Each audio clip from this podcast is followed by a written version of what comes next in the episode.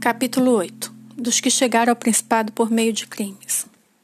Mas, porque pode se tornar príncipe ainda por dois modos que não podem ser atribuídos totalmente à fortuna ou à virtude. Não me parece acertado pô-los de parte, ainda que um deles se possa mais amplamente cogitar em falando das repúblicas. Estes são, ou quando, por qualquer meio criminoso e nefário, se acende ao principado, ou quando um cidadão privado torna-se príncipe de sua pátria pelo favor de seus co-cidadãos. E falando do primeiro modo, apontarei dois exemplos, um antigo e outro atual, sem entrar, contudo, no mérito desta parte, pois penso ser suficiente a quem de tal necessitar apenas imitá-lo. Agatócles siciliano, não só de privada, mas também de ínfima e abjeta condição, tornou-se rei de Saracusa filho de um oleiro, teve sempre no decorrer de sua juventude vida acelerada, todavia acompanhou seus atos delituosos de tanto vigor de ânimo e de corpo que, tendo ingressado na milícia em razão de atos de maldade, chegou a ser pretor de Saracusa. Uma vez investido nesse, nesse posto, tendo deliberado tornar-se príncipe e manter pela violência e sem favor dos outros aquilo que, por acordo de todos, lhe tinha sido concedido, depois de acerca desse seu desejo ter estabelecido acordo com Almica cartaginês, que se encontrava em ação com seus exércitos na Sicília, reuniu certa manhã o povo e o senado de Siracusa, como se tivesse de deliberar sobre assuntos pertinentes à República. E a um sinal combinado, fez que seus soldados matassem todos os senadores e os mais ricos da cidade. Mortos estes, ocupou e manteve o principado daquela cidade sem qualquer controvérsia civil. E se bem por duas vezes os cartaginenses tivessem com ele rompido e estabelecido assédio, não só pôde defender a sua cidade, como ainda tendo deixado parte de sua gente na defesa contra o cerco. Com o restante assaltou a África e em breve tempo libertou Siracusa, do sítio, levando aos cartaginenses cartaginenses à extrema dificuldade. Tiveram de com ele estabelecer acordo e contentar-se com as possessões da África, deixando a Sicília para Agatócles. Quem considere, pois, as ações e a vida desse príncipe, não encontrará coisa ou pouco achará, que possa atribuir à fortuna. Suas ações resultam, como acima se disse, não a favor de alguém, mas de sua ascensão na milícia obtida com mil aborrecimentos e perigos, que lhe permitiu alcançar o principado e depois mantê-lo com tantas decisões corajosas e arriscadas. Não se pode ainda chamar virtude o matar os seus concidadãos, trair os amigos sem ser fé, sem piedade, sem religião. Tais modos podem fazer conquistar poder, mas não glória.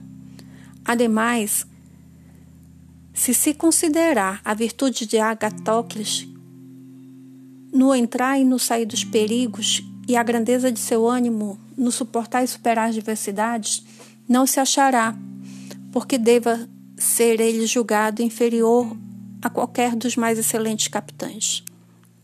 Contudo, sua exacerbada crueldade e desumanidade, com infinitude de perversidades, não permite seja ele celebrado entre os homens mais ilustres.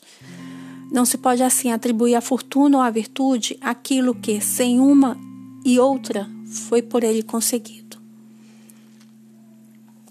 Nos nossos tempos, reinado Alexandre VI, Oliveroto de Fermo, tendo anos antes ficado órfão de pai, foi criado por um tio materno de nome Giovanni Fogliani, nos primeiros anos de sua juventude, foi encaminhado à vida militar sob o comando de Paulo Vitelli, a fim de que, tomado daquela disciplina, atingisse algum excelente posto da milícia. Morto, Paulo militou sob Viteloso, irmão daquele, e em muito pouco tempo, por ser engenhoso, de físico e ânimos fortes, tornou-se o primeiro homem de sua milícia.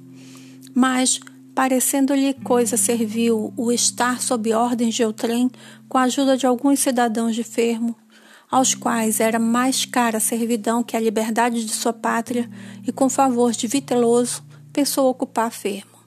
E escreveu a Giovanni Fogliani, dizendo que, por ter estado muitos anos fora de casa, desejava ir visitá-lo e a sua cidade, e conhecer o seu patrimônio. E como não tinha trabalhado senão para conquistar honras, para que seus concidadãos vissem como não tinha gasto tempo em vão, queria chegar em pompa e acompanhado de cem cavalos de amigos e servidores seus. Pedia-lhe, pois, se serviço ordenar, fosse ele recebido pelos cidadãos de Fermos com todas as honras, o que não somente o dignificaria, mas também o Foliane, dado haver sido seu discípulo. Não deixou Giovanni de, de despender esforços em favor de seu sobrinho tendo feito com que moradores de Fermo recebessem com honrarias, alojou-o em suas casas. Aí, passados alguns dias, e pronto para ordenar secretamente aquilo que era necessário à sua futura perfídia, Oliveroto promoveu soleníssimo banquete para o qual convidou Giovanni Fogliani e todos os principais homens de Fermo. Consumados que foram as iguarias e após todos os demais entretenimentos, usuais em semelhantes ocasiões, Oliveroto, com habilidade, abordou certos assuntos graves, falando da grandeza do Papa Alexandre, de seu filho César e dos empreendimentos dos mesmos.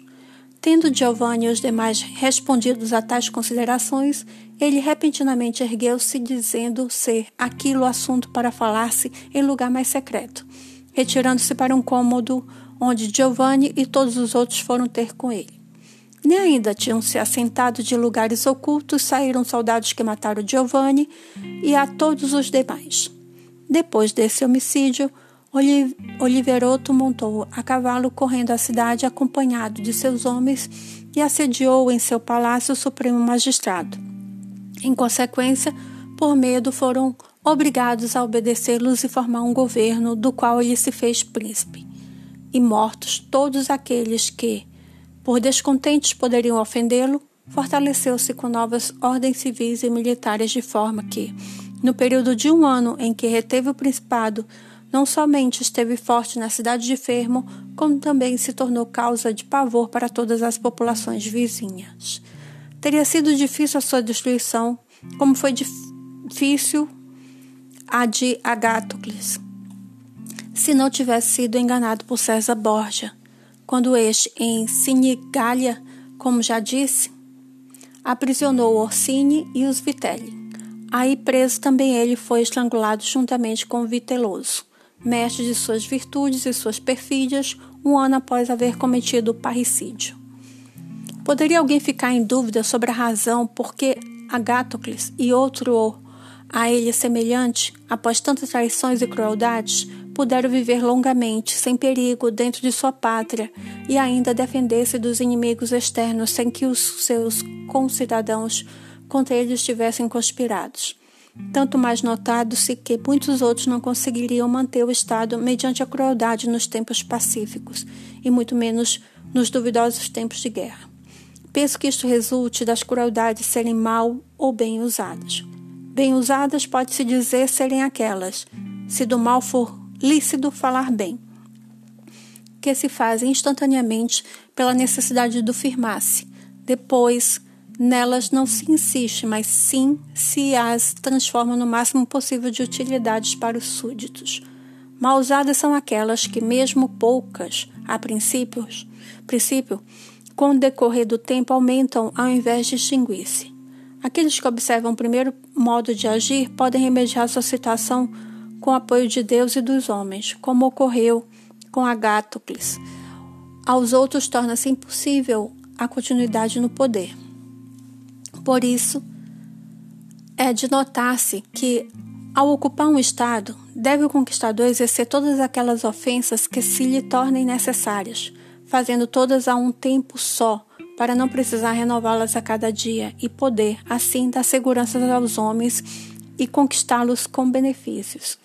Quem age diversamente, ou por timidez, ou por um mau conselho, tem sempre necessidade de conservar a faca na mão, não podendo nunca confiar em seus súditos, pois que estes nele também não podem ter confiança diante de novas e contínuas injúrias.